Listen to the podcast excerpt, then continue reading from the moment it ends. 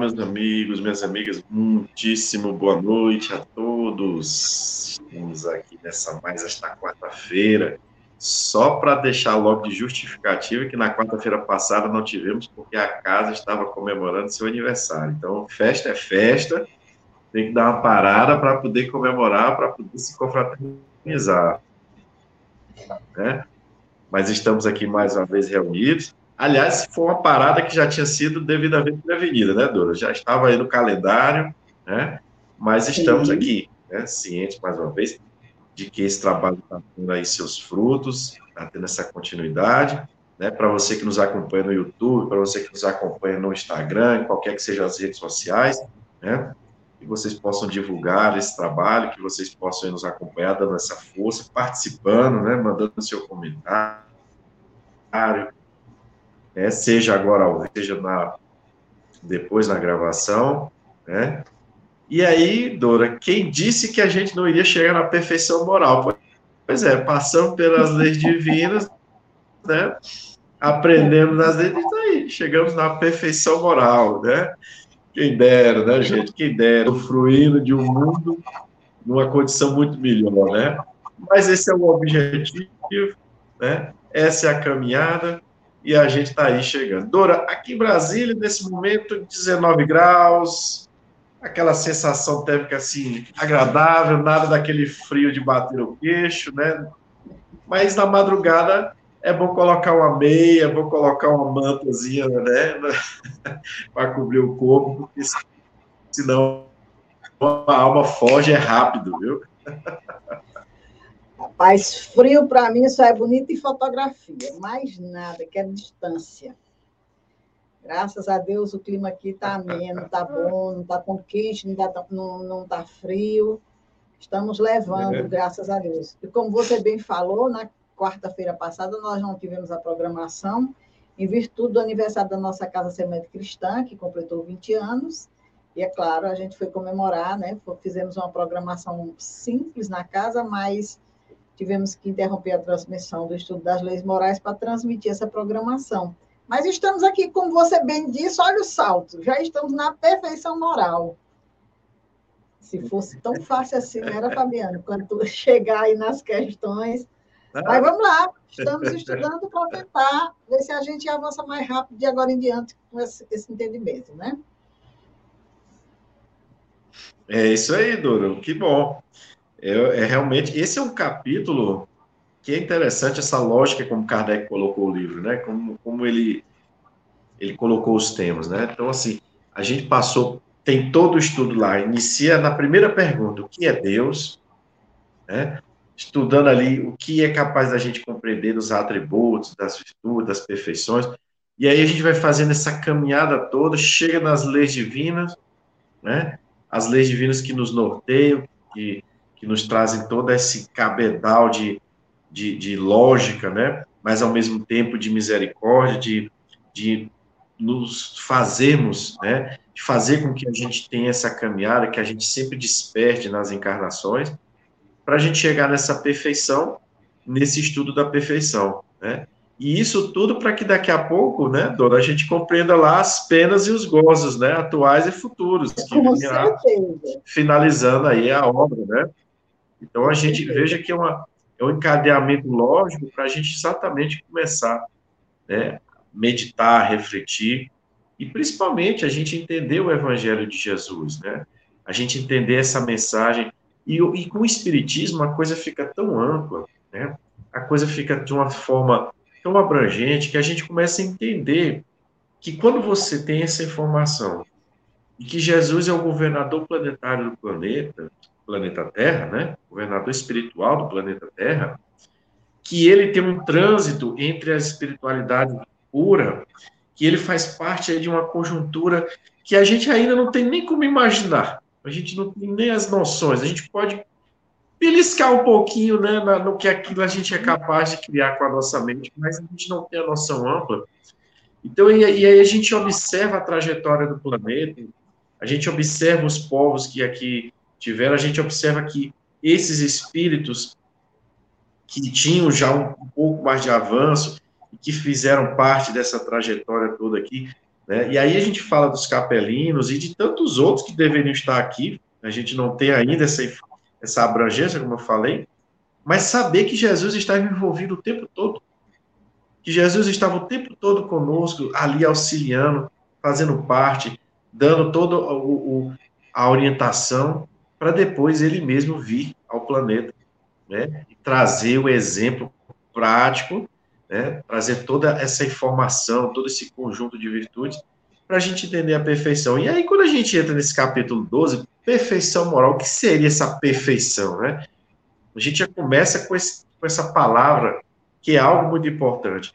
E aí, quando você vai, eu busquei um pouco da etimologia da palavra, da palavra perfeição, que vem de perfeito, né? Então, ela deriva do latim perfectus, perfectus, que quer dizer completo, né? É o particípio passado de perficere, perficere de per, que é acabar, terminar, completar, ou seja, algo que é perfeito é algo que está acabado. É algo que já está terminado, você atingiu o ápice, o objetivo. Né? Então, toda vez que a gente estabelece uma, uma meta, toda vez que a gente define um objetivo, e aí estabelece uma meta, e a gente vai, cada meta sendo superada, a gente chega no final, atinge o objetivo, nós atingimos a perfeição, né? nós atingimos a completude. Né? É muito comum a gente também dizer, ah, você é perfeito, só, só perfeito, ou seja, ninguém aqui no mundo é perfeito. Na hora que a gente observa, nós não somos completos. Né? Nós não somos ainda, e a gente vai ver no desenvolvimento do estudo, que, que nós precisamos ter essa humildade, que é uma virtude, né? contra esse orgulho que é um vício. Porque ele inicia exatamente esse capítulo, né? Esse, esse capítulo com esse item, com esse estudo, as virtudes e os vícios, né? Então, virtudes e vícios. A gente já estudou um pouquinho de cada um no, no o desenrolar das leis morais, né? A gente observou um pouco disso, acho que a, a, houve um dos estudos em que a gente até discutiu um pouquinho sobre a questão do vício, que foi muito interessante. Mas a palavra virtude, que vem de, do latim virtus, significa força moral, valor, hombridade, né? Então, é a perfeição, é completarmos essa, essa moral, esse comportamento. E aí, moral vem de morales, né? do latim significa comportamento adequado. Dizer, moral tem a ver com comportamento. Tem a ver com comportamento. Aí você diz, poxa, mas é muito relativo. Não, nós ainda somos muito relativos, mas observemos. O que, que eu posso dizer que é um bom comportamento? Se você pegar, por exemplo, vamos pegar quando Jesus diz na, a, a respeito da gente fazer o bem. Ele diz: Olha, se você amar somente a quem vos ama, que recompensa tereis? Os publicanos né, também não fazem, ou seja, publicanos porque ali à época tinham, as pessoas tinham uma visão do publicano negativa, porque algumas pessoas ali que tinham aquela posição faziam mau uso dela, né? Então eram pessoas que não eram bem quistos, coletores de impostos, né? Eram pessoas que muitas vezes não, como dizer, tinham um comportamento muito equivocado, né? Mas essas pessoas, elas interagiam, elas conviviam, elas se davam bem, então Jesus está dizendo: se essas pessoas fazem entre si algo de bom entre eles, o que recompensa você vai ter? Se você não aprender a amá-los também, né? E depois ele vem trazer a noção de amar aos inimigos, de como se comportar diante dessas pessoas que a gente não tem ainda uma boa relação, né? Então veja que a gente precisa adquirir esse bom relacionamento. Aí você diz, tudo bem, e qual foi o ensinamento que Jesus deixou para nós, para a gente saber o que é um bom comportamento dentro de uma sociedade? Ele, a gente estudou na lei anterior, que toma por medida o quê? Fazer ao próximo o que tu queres que seja feito a ti. Eu tenho certeza que aí, você entrando nessa linha, nenhuma dessas pessoas que vivem, vamos lá, as pessoas de má vida, as pessoas que unem-se para transgredir ao outro, em sã consciência eles não querem isso para si.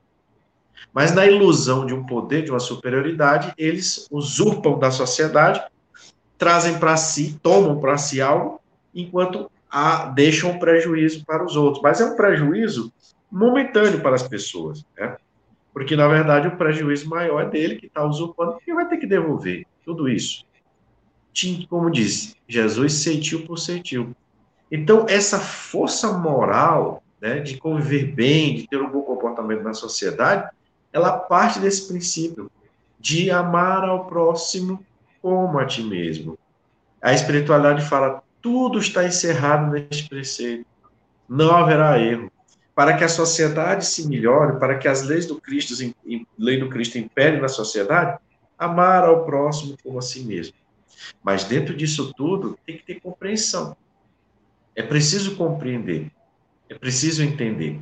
E aí a gente entra numa questão que muitas vezes as pessoas ainda olham a religiosidade né, como algo puramente místico, no sentido desse misticismo de que é algo frágil, que é algo que, como muitos dizem, é para pessoas de mente fraca.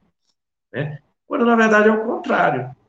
Porque quando você adentra nesse conhecimento espiritual, quando você começa a estudá-lo, quando você começa a compreender e, e entende que tudo que você está vivendo agora, do agora, são consequências deste momento atual, mas pode ser de outros, quando você entende que sua vida não para, que você é um ser imortal, que há uma continuidade, aí é muito mais complexo de você começar a, a refazer em si uma mudança.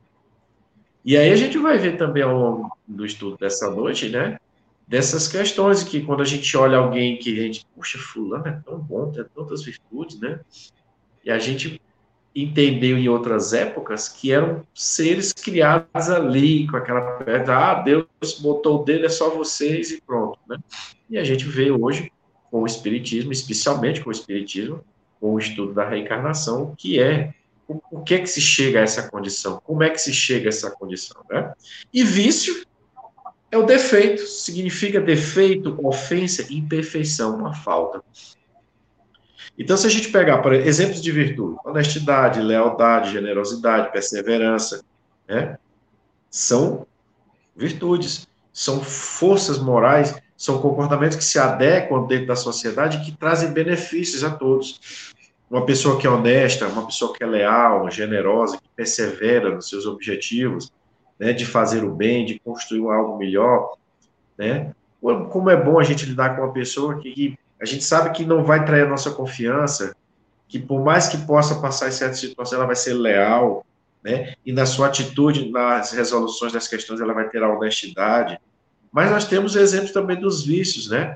Pornografia é um vício, o uso de drogas ilícitas, né? especialmente as drogas ilícitas é um vício, né? a mentira, a maledicência. Então, quando eu entro numa, numa situação em que isso faz parte do meu dia a dia, eu estou com vício, eu estou com defeitos, né? Eu estou completamente perfeito, eu estou fora da curva.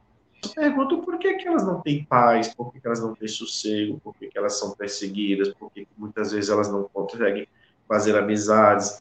Aí elas entram numa, numa situação que ou elas meditam para mudar, ou elas vão tentar comprar isso, né? Comprar, barganhar de qualquer forma. Né? Então, enquanto a gente não, se, não sai dessa realidade, né, de perceber que isso me atrasa, que isso não é bom, nem no agora, nem, eu, nem quando eu tenho só esse pensamento de agora, ele não é bom.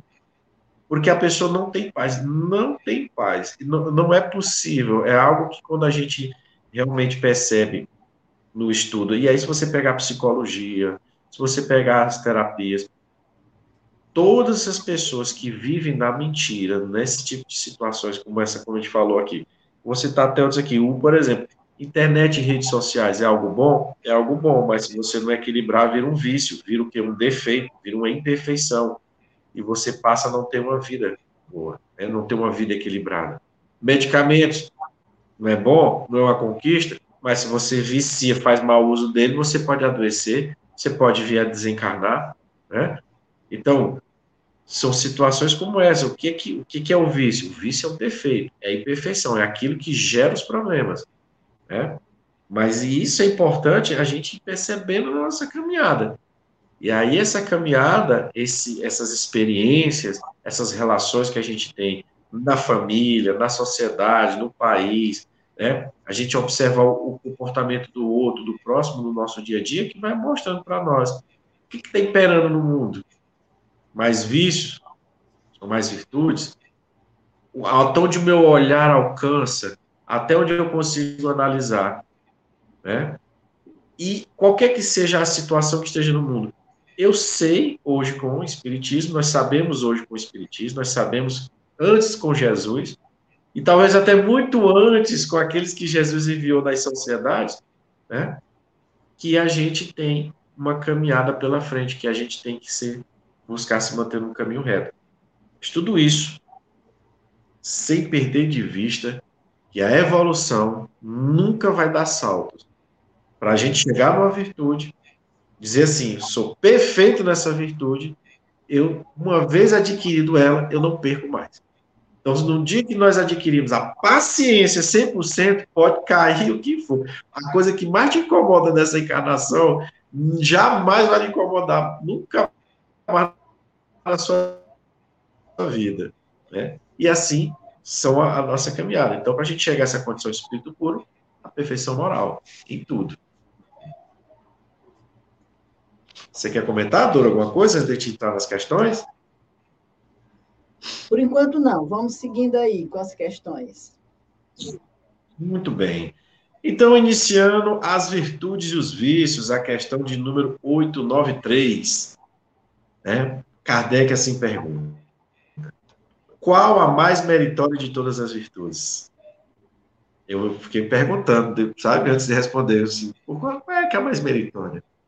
honestidade, lealdade, generosidade, benevolência, perdão, perseverança, né? Se você for conversar com alguém e, e, puxar esse assunto, eu acho que aí, aí que é interessante, é onde a gente cresce, né?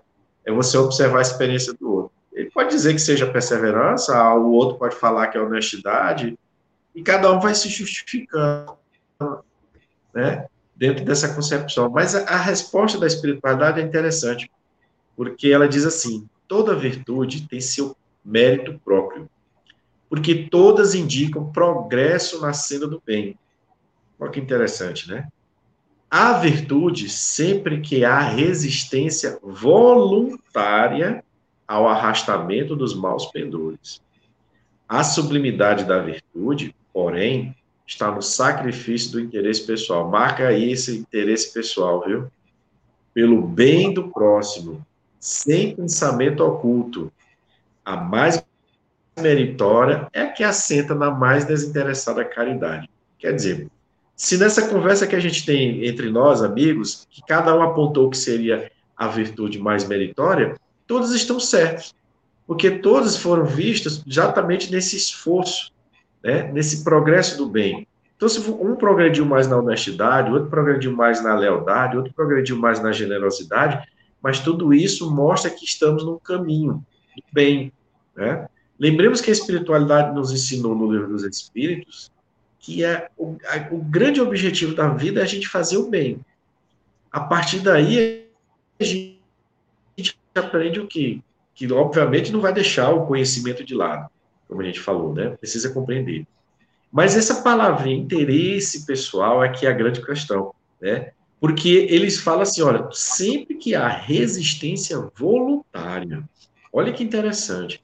Não é ninguém te impor, não é ninguém lhe coagir, não é ninguém lhe forçar. É você mesmo resistir, né? é você mesmo se resistir a, a, aos vícios, né? a adquirir um vício, a fazer algo que não seja bom e, a, e se direcionar no caminho da virtude. Eu quero ser honesto. Então, eu começo a agir no meu dia a dia né, com a honestidade. E o que é importante que ele fala isso. Vamos só pegar como exemplo. Eu quero ser generoso. Eu quero ser uma pessoa trabalhadora, dentro dos limites, respeitando os momentos de descanso, né? Porque se você exagerar também vira um vício. Aí você pode ter problemas. E tudo isso tem algo que está todo o tempo te medindo, né? É a sua lealdade a esse propósito, que é sua consciência, que é o que ele está dizendo aqui, ó, sem pensamento oculto.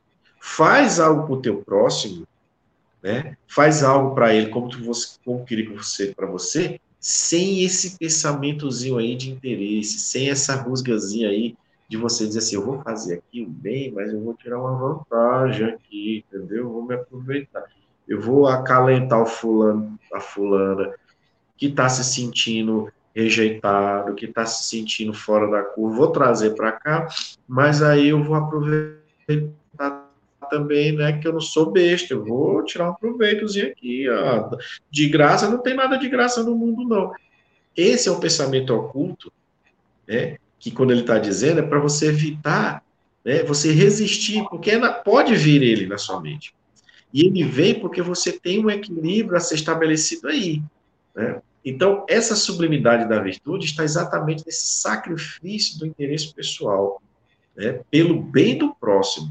Lembra quando lá no Evangelho que a espiritualidade nos fala do sofrimento, quando ele nos diz que a gente precisa respeitar o corpo, que algumas religiões, algumas pessoas adotam a maceração do corpo como uma forma de purificação, e a espiritualidade, quando explica para nós, não somente no livro dos Espíritos, mas inclusive nas obras que vieram posteriores, como o Espírito André Luiz, de Emmanuel de tantos outros, nos falar do quanto é, vamos lá, detalhado, né, do quanto é sublime a formação de um corpo, o desenho, o projeto, né, para que aquele espírito venha encarnar e ele venha fazer o uso desse corpo aqui.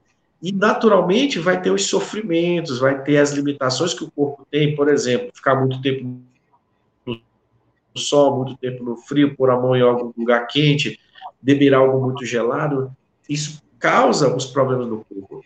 E quando você imaginar que alguém vem por si mesmo e começa a se agredir, seja lá com o que for, você diminui a vitalidade desse corpo, o fluido vital começa a se esvair dali.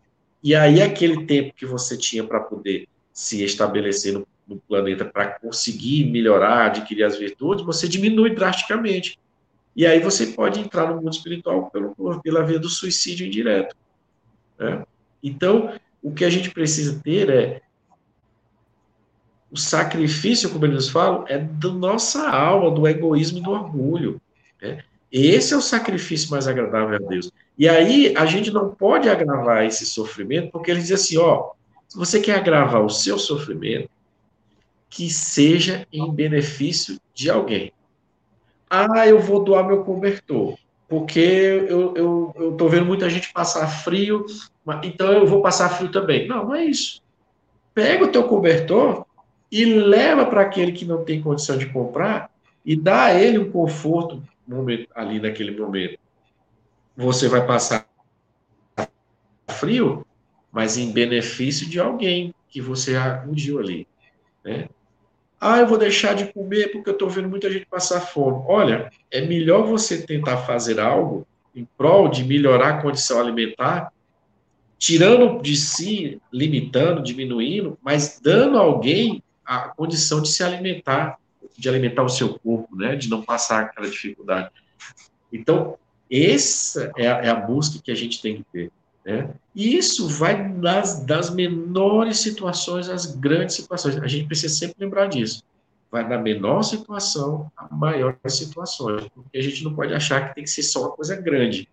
Essa coisa grande que a gente acha que é bom, que é bonito, que a gente sabe que é belo, sempre vai estar sobre ombros que são capazes de sustentar, são capazes de lidar com a tarefa, que são capazes de lidar com as dificuldades, com os preconceitos, com os interesses que ainda emanam de nós do mundo que geram aí as, inclusive guerras, né? Inclusive guerras, navegadora. É, o, o Aristóteles ele tem uma fala bem interessante sobre virtudes. Ele diz: não existem virtudes inatas, todas se adquirem pela repetição dos atos que geram o costume.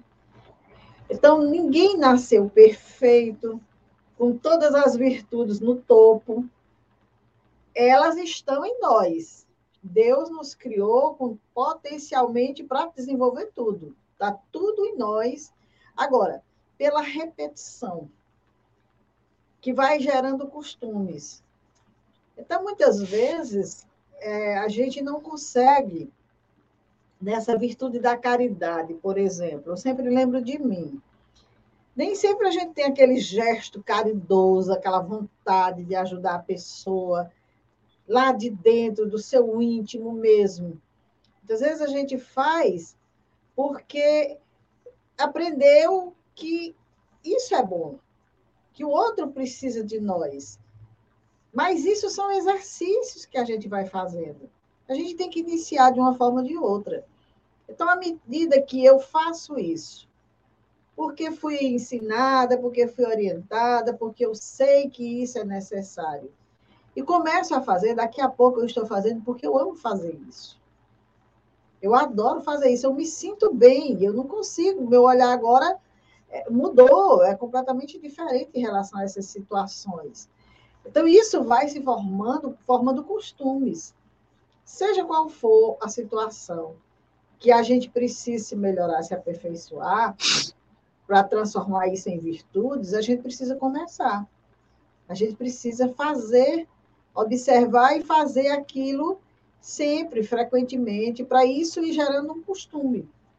Porque quando gerar o costume, aí já fica mais fácil para a gente continuar fazendo dessa forma.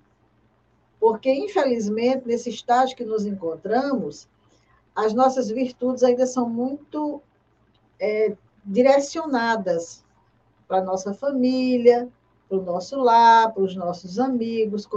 Precisa acontecer uma catástrofe, precisa acontecer algo assim muito grave para a gente sofrer na pele aquele impacto e dizer assim, não, eu vou ajudar. Por quê? Porque a gente ainda não tem desenvolvido essa questão. Então, não existe nenhuma mais especial. Mas se, se eu estou, por exemplo, eu não, eu não me trabalhei na caridade, mas eu já estou buscando aí, dentro de um vício que eu tenho, uma melhoria para transformar em virtude. Então, para mim, no momento, a especial é aquela que eu trabalhe nela, que eu vença essa imperfeição, essa viciação. E com certeza isso vai se transformar uma virtude em mim, uma força que eu construí, que fui eu que trabalhei, que fui eu que passei pelos percalços, pelas dificuldades. Então, a espiritualidade, quando ela nos sinaliza essa questão, ela nos fala desse, dessa sublimidade, mas é algo que a gente vai trabalhar para conseguir. Essa sublimidade aonde a gente vai estar ali só no, no sacrifício pelo bem do outro, não mais pelo interesse pessoal, aonde a nossa atitude vai ser totalmente desinteressada. E se Deus quiser, nós vamos chegar lá um dia. Estaremos lá, se Deus quiser. Eu vou, eu vou aproveitar essa, essa excelente lembrança que você teve dessa história. Temos que iniciar, né? mesmo que seja na base da disciplina, numa, mas eu preciso iniciar para exatamente com o tempo eu adquiri esse entendimento. Ficou um pouquinho escuro aqui, é porque eu quero ler um texto do, do Leon Denis, que está no livro O Problema do Ser, do Destino e da Dor, aí a, a, o fundo dele é verde. Não, é, não, é, não sou eu que estou me tornando um espírito trevoso, não, gente. É só a imagem aqui. Tá tá virando de Hulk, não, né? não. Mas ele diz, vai exatamente nessa, nessa linha que se trouxe esse raciocínio, diz assim, olha, é necessário aprendermos, primeiramente, a desatar os laços que nos amarram à Terra. Isso aqui porque a gente está falando em evolução, a gente está falando para um mundo melhor, então ele vai dizendo isso. Para depois levantarmos um voo em direção a mundos mais elevados. Então, eu tenho que desatar aqui. Eu tenho que começar a quebrar esses grilhões. Né? Arrancar as almas terrestres ao seu meio. Antes do termo da evolução especial a esse meio, fazê-las transmigrar para as esferas superiores antes de terem realizado os progressos necessários seria desarrazoado e imprudente. A natureza não procede assim. Sua obra desenrola-se majestosa, harmônica, em todas as suas fases. Os seres, cuja ascensão suas leis dirigem, não deixam o campo de ação senão depois de ter adquirido virtudes e potências capazes de lhes darem entrada no domínio mais elevado da vida universal. Ou seja, é melhor começar, nem que seja disciplina, né? É melhor nem que seja ali a gente sentadinho, como diz ali, meia hora, 40 minutos, ouvindo um sermão e dizer assim: é, rapaz, agora eu preciso entender. Porque quando a gente pega obras como essas, é que faz a gente compreender a importância, em alguns momentos, da gente ser chamado a atenção no fundo aqui, a maioria dá vontade de dar um chilique quando alguém vem dizer alguma coisa para a gente que a gente fez errado e a gente não quer aceitar, né? Dá vontade de você assim, ah, ainda bem que não tem nada em cima da mesa, senão voava na direção de fulano de fulano, né? Mas, bom, já é um exercício, né? De repente foi você que já ciente do seu comportamento, já não deixou nada em cima da mesa, mas uma, uma, uma importância do que a Dora acabou de falar, e o Leão Denis está nos explicando, é nesse sentido. E aí vem a questão 894, que Allan Kardec faz a seguinte pergunta: há pessoas que fazem o bem espontaneamente, sem que precisem vencer quaisquer sentimentos que lhes sejam opostos. Terão tanto mérito quanto as que se veem na contingência de lutar contra a natureza que lhes é própria vencem, né? Você olha algumas pessoas e diz, meu Deus, fulano, fulano é iluminado. Olha, faz um bem assim, numa espontaneidade, ouve desaforo, xinga à vontade. E ele faz é sorrir, ele faz é orar pelas pessoas que quase que perseguem. Está sempre de bom humor, está sempre buscando fazer algo pelas pessoas.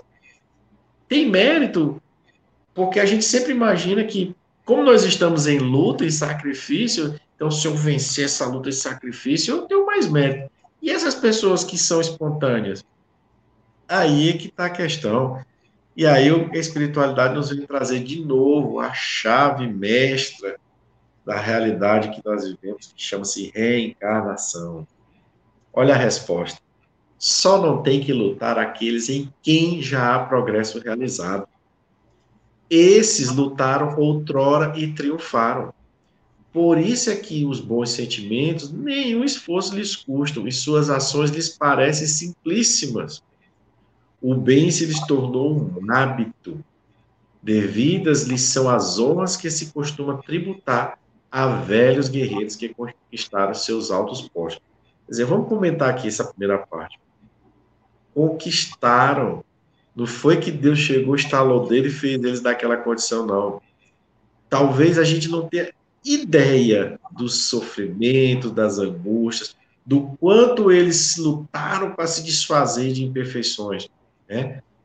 do quanto eles se dedicaram ao longo das suas trajetórias para chegar numa encarnação como essa que está aqui próximo de nós e nos dar esse exemplo, né, esse zelo. Então, isso mostra para nós dois aspectos importantes que a gente Primeiro, essa questão da evolução, essa compreensão da, de se viver e reviver no corpo físico, de se passar um tempo na erraticidade e aprendizado, e se ter essa condição do aprendizado, de corrigir, como eles nos falam, alguns pontos de vista e retornarmos para a experiência, né? Junto com aqueles que a gente precisa fazer essa melhora, essa caminhada, né? Mas vejamos, o outro ponto é, não é impossível. O que Jesus falou, explicou para nós, não foi nada fora da curva, fora da realidade. Né? Quando ele falar amai os inimigos, orai por aqueles que vos perseguem, né? Fazer o bem àqueles que vos perseguem, orai por aqueles que vos caluniam. Ele não estava dizendo nada fora do, do, da lógica, mas ele estava nos dizendo que em algum momento da nossa existência a gente chegaria a fazer isso, mas que se a gente começasse já a fazer, aí entra no raciocínio que a dona nos trouxe. Se a gente ia começar a fazer, ainda que seja assim, vou fazer para eu não esganar, eu vou fazer para não pegar esse cabo de taco, esse cabo, né? Para eu adquirir o hábito. Veja que ele fala aqui, o hábito, né? Se tornou um hábito fazer o bem. Então, Jesus não falou nada de impossível. E o Espiritismo, quando traz essa chave que Jesus, na conversa com Nicodemos, explicou sobre a reencarnação, na conversa com os apóstolos, quando falou de João Batista falando da reencarnação, quando falou que era Elias que tinha que vir, mas não, não, não perceberam que era ele, né? e eles entenderam que era de João Batista, quer dizer, a reencarnação estava ali, era, era parte da, do judaísmo, né? É parte do judaísmo, né? ele estava nos mostrando isso. Você lembra, lembram da pergunta que Jesus fez a Emmanuel, no livro Há Dois Mil Anos, quando Emmanuel se encontrou com ele, que ele disse, segue-me agora ou daqui a alguns milênios, é mais ou menos assim, ou espera alguns milênios de sofrimento, e ele, na posição de um senador romano, ainda cheio de orgulho, escolheu os milênios, né? Lembra de Paulo de Tarso? Né? Na época, Saulo, Saulo inverteu. Saulo escolheu ali aquele momento. Né? Ambos tinham a inteligência, ambos eram, porque as posições que eles ocupavam nas respectivas sociedades eram de pessoas que têm um intelecto, têm um desenvolvimento, uma cultura, né? mas a diferença de, de, de, vamos lá, de engajamento. Publio Lentulus escolheu os milênios naquela condição, preferiu ignorar, para depois passar por quantas e quantas encarnações Emmanuel e ele é que explica, tá, gente? Ninguém que está falando mal do Emmanuel, não. É ele que nos traz essa trajetória de exemplo para nos mostrar que a gente tem que saber aprender a fazer as escolhas. Saulo, perseguidor dos cristãos, indo até Damasco fazer o quê? Perseguir os cristãos, ir atrás de Ananias, quando tem um encontro, um contato com Jesus, né, naquela aparição, e o que é que ele já cai ali dizendo? mestre, Senhor, o que queres que eu faça? A mudança foi assim, repentina, quer dizer, a, humildade bateu ali e ficou, como vamos dizer assim no popular. Porque ele poderia ter desembainhado a espada, ele poderia ter dito algum impropério, não. Senhor, o que queres que eu faça? Né? E daí nós temos todo esse legado que Paulo nos trouxe na, na nossa trajetória. Então, essas são as lutas que a espiritualidade está explicando aqui. São espíritos que passaram por grandes, saíram da sua crisálida com muito esforço. Por isso que ele diz: esses são que nós devemos reverenciar com as honras daqueles guerreiros que, né, das sociedades antigas, especialmente, quando os guerreiros voltavam daquelas, né, das suas maratonas, dos seus frontes, e vinham com a vitória, eles eram soldados, né? aquele homem, aquela mulher que desempenhou aquele papel na sociedade, na defesa, nas conquistas, recebia as honras, e a espiritualidade dizendo, esses são os guerreiros que também precisam receber essas honras, né? Porque hoje é muito simples para eles, mas passaram por todas as provas de fogo para que eles conseguissem adquirir essa condição, Dora. É, meu amigo, não é fácil construir uma virtude, não. De maneira nenhuma, ela sempre vai requerer de nós todo esse esforço, todo esse trabalho. E se a gente fosse, tivesse acesso ao passado dessas criaturas, a gente ia ver que teve muita luta para que hoje eles estivessem se comportando dessa forma. Então, não adianta a gente querer copiar o outro, a gente precisa começar nosso exercício, começar a nossa jornada, começar a nossa caminhada é muito bonito ver pessoas equilibradas moralmente, espiritualmente, mas isso aí foi conquista da pessoa. Eu tenho que fazer a minha parte. Se eu tentar copiar essa pessoa, eu posso até conseguir um dia. Daqui a pouco eu digo, ah, não, sinto muito, mas não, não dá, não. Eu volto para as minhas imperfeições, eu volto para as minhas viciações.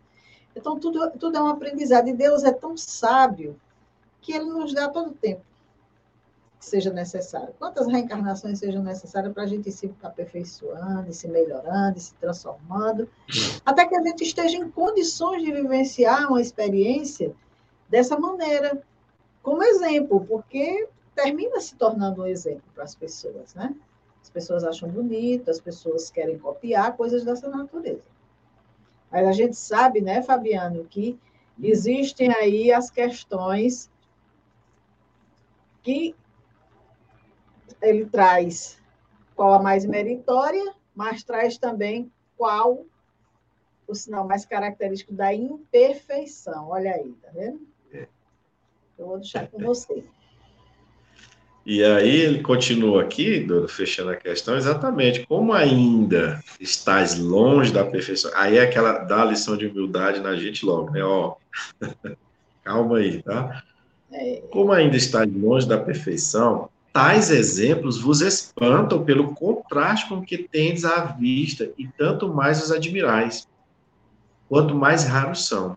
Ficais sabendo, porém, que nos mundos mais adiantados do que o vosso, constitui a regra o que entre vós representa a exceção. Lembra aí que foi o que o Leão Denis falou, né? Para você chegar lá, desenlaça aqui, né? Em todos os pontos desses mundos, esses mundos mais evoluídos, o sentimento do bem é espontâneo, porque somente bons espíritos os habitam. Alguém quer ir para um lugar desse? Né? Alguém, quer, tá, um alguém, tá, alguém, alguém quer ficar por quer ir, né? Lá, uma só intenção maligna seria monstruosa exceção. Eis porque neles os homens são ditosos. O mesmo se dará na terra quando a humanidade se houver transformado, quando compreender, olha só, quando compreender e praticar a caridade na sua verdadeira acepção. Então, esse objetivo da gente tornar o planeta melhor, não é só porque, como se acredita, que o mundo vai daqui a tantos anos passar por uma transformação material e pum, não.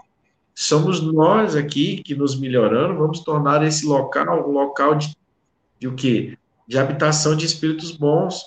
Então, a transição planetária, esse apocalipse que está lá em João, né, o sermão profético de Jesus, que mostra essa instabilidade, ou seja, eu saindo de um mundo velho, entrando para um mundo novo, mas eu, nós estamos aqui, ó, na turbulência, né? Traria tudo isso que a gente está vendo, todas essas situações adversas. Por quê? Espíritos que estão tendo a última oportunidade de reencarnar no planeta como a Terra, né? espíritos que estão voltando para dar esses exemplos de esforço para que os que aqui ainda podem ficar mantenham essa caminhada. Né? Eu me lembro agora, dentro dessa lógica que a espiritualidade está colocando do esforço, tem no livro Céu e Inferno, Espíritos Felizes. O primeiro espírito que ali está sendo entrevistado é Sanson, que era membro da Sociedade Espírita, que trabalhava com Kardec. E ele sofria de uma moléstia muito grave, ele desencarnou de uma moléstia muito grave. Kardec vai narrando lá. E ele, ao desencarnar, antes mesmo do sepultamento, ele já estava trabalhando lá, passando as mensagens para Kardec. E depois ele deu continuidade a, esse, a essas mensagens. Uma coisa ele falou, muita ênfase, né, que chamou minha atenção, que ele disse assim, vale a pena, vale a pena suportar as provas, passar pelos sofrimentos. Porque onde eu estou agora é algo maravilhoso. Ele começa a descrever. Aí você tenta criar a imagem do lugar, da sensação que ele está passando. Então ele está dizendo, vale a pena. Se você pegar o livro é, a, a, história de Paulo, acho que é Paulo Estevam, né? Paulo Estevam, escrito pelo Emmanuel. Tem uma história muito bonita, porque o, o Emmanuel vai mostrar para o Chico né, a imagem que Paulo projetou para Emmanuel de quando ele foi, quando ele desencarnou, de, decapitado em Roma, que Jesus veio receber a Paulo. Chico Xavier disse que foi tão. A, a, imagem foi algo assim tão fantástica que ele desmaiou. Ele desmaiou. Jesus vindo receber Paulo, né? Naquele momento. E ele disse que era uma coisa tão sublime que ele desmaiou. Ele, quer dizer, algo que superou toda e qualquer expectativa, visão, entendimento que Chico tinha do que é você ver um espírito da envergadura de Jesus vir buscar, né, aquele que ele disse, eu quero esse vaso, Ananias. Pode, pode restabelecer a, a visão dele, que ele vai, ele vai trabalhar com a gente agora. Então, o Sansão, quando fala isso, nos remete a Jesus. Jesus, tudo que ele passou nas suas perseguições, mantendo a serenidade, mantendo o exemplo, aproveitando sempre para dar as lições pertinentes, seja por forma de parábola, seja no ciclo mais fechado com os apóstolos, das lições mais incisivas, das manifestações dos espíritos de uma forma mais ostensiva, né? Todo esse conhecimento que o Espiritismo traz hoje para a gente, Jesus vivia num círculo mais fechado com os apóstolos. E não só Jesus, porque, como a gente falou, o judaísmo tem as manifestações espirituais narradas nos seus livros também. Né? Então, essa interação entre os mundos está mostrando para nós essas nossas idas e vindas. E é importante que a gente, mesmo que a gente. Vamos lá, nas maiores dificuldades que a gente possa passar aqui, a gente vai sentir medo, pessoal. Olha, é bom a gente falar, Dora, assim. A gente vai sentir medo, a gente vai sentir raiva, a gente pode sentir remorso, a gente pode sentir alguma mágoa, a gente pode sentir uma série de sentimentos emoções que são decorrentes de um sofrimento, de algo que a gente não gostaria de passar e às vezes passa, né? E a gente não compreende. Outros a gente consegue, é, vamos lá, digerir melhor. Mas são exatamente nesses momentos que a gente tem que ter um cuidado para que a gente não fique muito tempo neles. São questões importantes para a gente colocar e também de respeitar a condição de cada um. Porque às vezes a gente quer gritar com o outro, quer impor ao outro, quer dizer ao outro como é que ele tem que fazer, e às vezes a pessoa não viveu a experiência, que, certas experiências que o, que o gabarito para dizer assim, não, mas eu estou te entendendo. Porque a, a, a inteligência, o espírito tem, ele entende. Mas aquela emoção, aquela energia é algo que não é, não é, é uma novidade. Então, muitas vezes, ele não vai conseguir, mas ele recebeu a informação, ele está vivendo a emoção, e aí é com, vamos dizer assim, aí é com ele. Né? Aí é comigo, Fabiana, aí é com você, Dora, né? aí é com a Ciela, aí é com o Marcelo, aí é com o João, aí é com a Maria. Né? Então, a gente precisa ter esse, essa, essa sensibilidade. Não é deixar de fazer o bem, não é deixar de dar orientação, mas é respeitar a resposta que vem de lá para cá. Né? Porque a gente mesmo, em muitos momentos da vida, como eu falei para você, Dora, às vezes a pessoa dá um puxão de orelha, a gente quer esganar a pessoa, né? Quer brigar com a pessoa, não me chama atenção desse jeito, né? E aí tá dizendo assim, ó, oh, esse orgulho aí, rapaz, desse tamanho, entendeu? Na sua frente, olha, olha essa trave do seu olho aí, e você só querendo enxergar o cisco do olho do outro, né? Então, veja que a experiência chamando a gente para uma mudança. E é o que eles estão dizendo aqui. Para a gente estar tá num mundo como esse, para esse planeta Terra estar tá numa condição que eles estão nos dizendo em que qualquer manifestação do mal é algo assim aterrador, né, como ele coloca, é algo assim fora do, do normal, né, é preciso que bons espíritos estejam lá. Então, que a gente se esforce, que a gente tenha esse sacrifício do nosso orgulho, do nosso egoísmo, para a gente chegar a essa condição, né? Inicialmente trabalhando na espiritualidade, né, de poder ter uma, uma encarnação, vamos lá, que a gente chamaria de mais tranquila, mas por méritos, mas não quer dizer que não haveria ali as obrigações, os trabalhos, as missões, as expiações e provações, como todos nós temos que passar, né? Mas que isso sirva para nós de, de lição. Dói, machuca, mas é isso. A dor, o sofrimento também educa o espírito, né? E aí a gente mantém essa marcha né, manter essa, essa, essa, essa caminhada. Porto Velho, Rondônia, olha. Senhora, nossa amiga. A, a, distância, né, foi. Porque geograficamente, aqui em Brasília eu estou na ponta, né? Eu estou no meio, você está numa ponta e eles estão em outra, né? Como é o nome da, da, da pessoa? Eu não vi, só vi o. Uhum. Vamos agora para 895. Vamos lá. Muito bem. Essa questão também aqui ela é muito interessante. Mas olha só. Postos de lado os defeitos e os vícios, acerca dos quais ninguém se pode equivocar. Qual é o sinal mais característico da imperfeição? Olha só, pega lá qual era a virtude mais meritória, agora qual é aquela que te olha e diz assim: eita, é imperfeito. Veja que ele está dizendo assim: postos de lado os defeitos acerca dos quais ninguém se pode equivocar. Eu já sei que isso e isso aqui é um vício, é um defeito. Mas tem algum sinal característico da imperfeição? Aí a resposta, por isso que eu disse, marca o interesse pessoal. e o interesse pessoal. Né? Porque é interessante. Lembra que eles falam para gente? Combater o egoísmo, combate o egoísmo, combate o egoísmo, interesse pessoal. Né?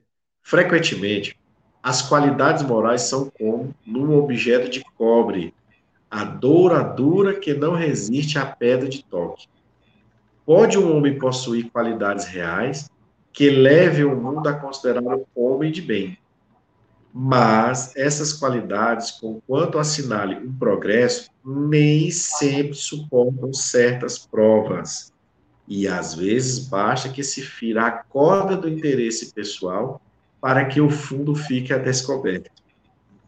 O verdadeiro desinteresse é coisa ainda tão rara na Terra que, quando se patenteia, todos o admiram como se for um fenômeno, que é o que ele falou na questão, respondendo a questão anterior. O apego às coisas materiais constitui sinal notório de inferioridade, porque quanto mais se aferrar aos bens deste mundo, tanto menos compreende o homem o seu destino. Pelo desinteresse, ao contrário, demonstra que encara de um ponto mais elevado o futuro. Então, a cara mais característica da imperfeição é exatamente esse interesse pessoal, que gera até por consequência esse apego às coisas materiais. Eu só quero eu me dar bem, só tem que ser para mim, tem que ser do meu jeito. Se não for assim, eu não faço, eu não participo. Se eu não ganhar, não, não vou não. Né? Só ajudo quem me ajudar. Que história é essa? Não ser besta? Passar a perna em mim? Ah, eu não, sou, não nasci ontem, não. Né? A gente tem uma série de ditados que falam muito sobre isso, né? que exacerba o orgulho de família. Eu sou é filho de fulano. Meu pai não levava desaforo para casa, não, rapaz. Aí, se você pudesse puxar a ficha espiritual, de onde é que está o fulano, né? Com esse comportamento, onde é que ele foi? Muitas vezes esses espíritos tentam desesperadamente, veja só, não são todos, mas alguns tentam desesperadamente voltar para avisar para os que ficaram, esquece tudo que eu ensinei que está errado. Senão vocês vão parar no lugar aqui que não é legal, não. Isso está escrito lá naquela parábola de Lázaro e o. E o é, ai, Lula. Está é, é, tá no Evangelho segundo o Espiritismo. Lázaro e o. Tem lá. Ele fala das migalhas que ele, ele Sim, eu também não lembro exatamente, não. Mas é uma palavra. Está faltando o nome disso. Essa questão do rico que queria voltar para dizer para os seus que não era legal a postura que ele teve na Não era daquele jeito. Rico de Lázaro, é. É, com certeza. Isso, rico e Lázaro. Exatamente. Então, ele, quantos espíritos não tentam voltar? É, e aí, no, em Lázaro Redivivo, que é a obra, acho que é a do Espírito, não sei se é como Humberto de Campos ainda, que Chico Xavier psicografa, ele dá continuidade a essa história. Né? Que ele depois encontra um outro espírito na mesma condição dele e fala: Ó, oh, eu tentei também, cheguei até aparecer lá, fizeram foi correr com medo, entendeu? Não quiseram me ouvir de jeito nenhum. Então é como se assim, a experiência que cada um tem que viver.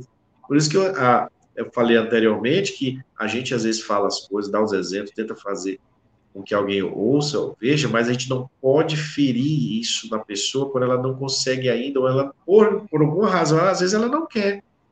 Algo no interesse pessoal ainda está falando alto. Eu, não, mas eu me sinto confortável nessa situação aqui, deixa eu manter. Né?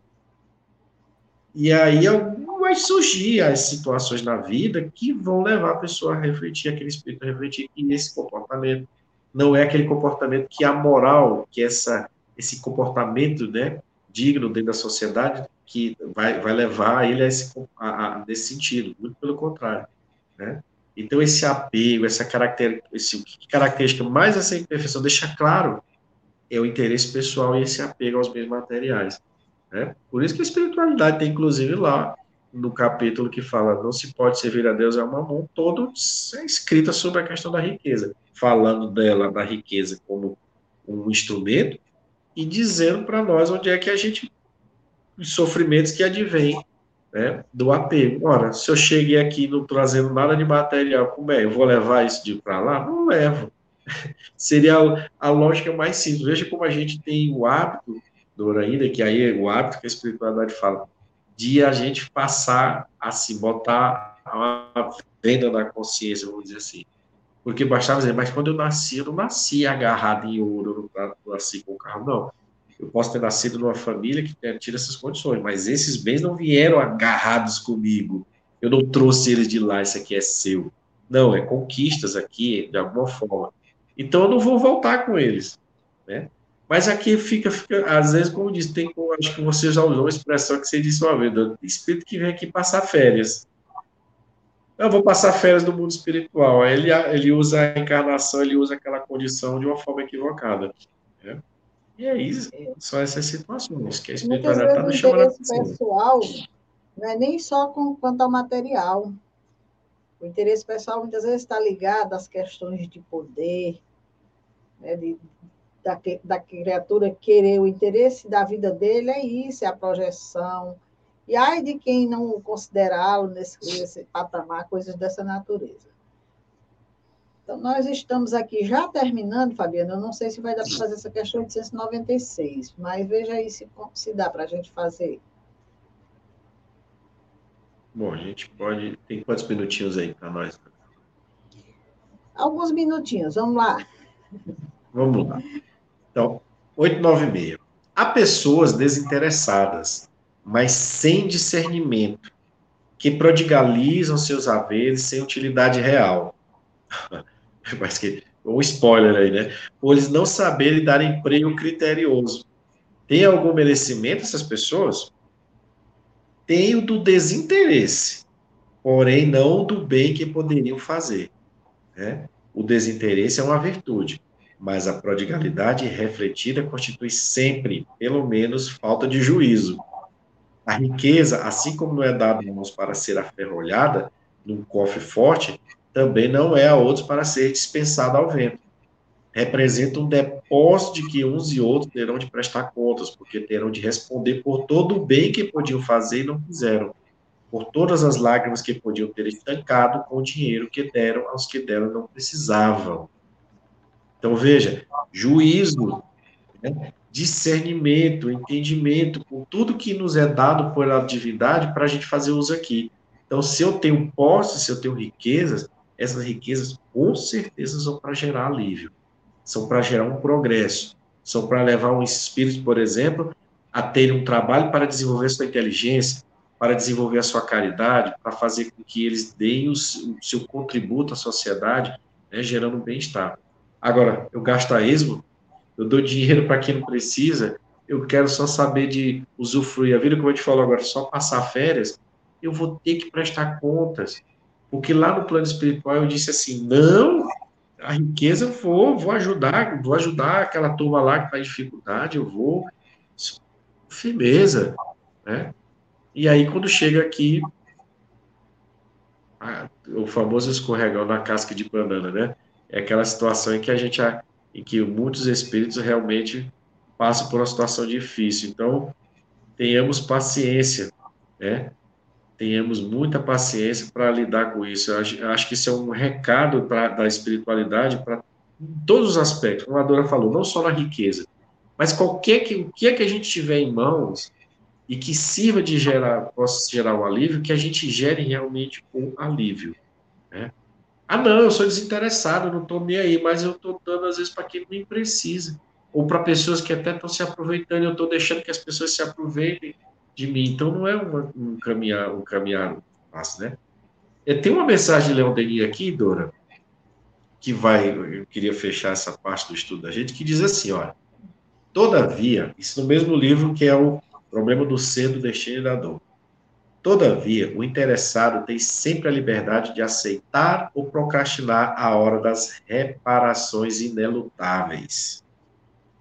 No momento de se ligar a um germe humano, quando a alma possui ainda toda a sua lucidez, o seu guia desenrola diante dela um panorama da existência que a espera. Mostra-lhe os obstáculos e os males de que será eriçada. Faz-lhe compreender a utilidade desses obstáculos desses males para desenvolver-lhes as virtudes ou libertá-la dos seus vícios. Se a prova lhe parecer demasiado rude, se não se sentir suficientemente armado para afrontá-la, é lícito ao espírito diferir-lhe a data e procurar uma vida transitória que lhe aumente as forças morais e a vontade. Então a gente não chega aqui leigo. A gente não chega aqui sem saber de nada. De alguma forma, nós seremos, dentro desse processo da nossa vida, chamados a atenção para a realidade da qual a gente se propôs né, a fazer no plano espiritual. Lá no plano espiritual mesmo, a gente já pode dizer assim, opa, opa, opa, opa, isso aqui não. Deixa eu ficar um pouquinho mais tempo aqui, deixa eu ir para aquela escola lá que você me orientou, deixa eu pegar mais um pouco de força ali, de entendimento, que aí tudo bem, aí eu venho. Agora eu vi que não dava, né? Então, quando a gente aceita, aceita sabendo que todo um panorama nos foi demonstrado, nos foi colocado, então, não, que a doutrina espírita fez com a gente foi dizer assim: não tem como pretestar ignorância, criaturas, não tem como. Né? Não tem Sem como. contar que a misericórdia divina trabalha incessantemente para que a gente evolua, não interessa. Exatamente. Você vai Exatamente. você vai avançar, você vai crescer, você vai melhorar, você vai se aperfeiçoar, porque você é meu filho, Deus diz. Então, todos os filhos de Deus. E aí a Elisara colocou aqui, exatamente, ainda, tam, ainda tem no período do sono os alertas. É. Como, eu, como eu acabei de dizer, a misericórdia divina trabalha incessantemente para nos conduzir. Todos os mecanismos são utilizados. Com certeza nós estaremos à, frente desse estudo, queiramos ou não, mais dia menos dia. Por enquanto, a gente está aí se fazendo de preguiçoso, mas uma hora a gente vai tomar gosto pelo estudo. Bem, meus amigos, nós concluímos aqui o estudo das questões que trouxemos para a nossa conversa de hoje. Estamos aqui agradecendo a todos vocês que estiveram conosco, nos acompanhando, aqueles que irão ver depois esse vídeo, pedindo, passem adiante a informação, divulguem o nosso canal, divulguem esse estudo, a gente faz com muito boa vontade, com muito carinho, no interesse de propagar a mensagem, de divulgar a mensagem espírita. Então, uma boa noite a todos, muita paz para você, viu, Fabiana, aí em Brasília. Se Deus quiser, na próxima quarta estaremos aqui dando continuidade ao nosso estudo. Muita paz a todos, muito obrigado pela companhia. Fiquem aí com a nossa programação.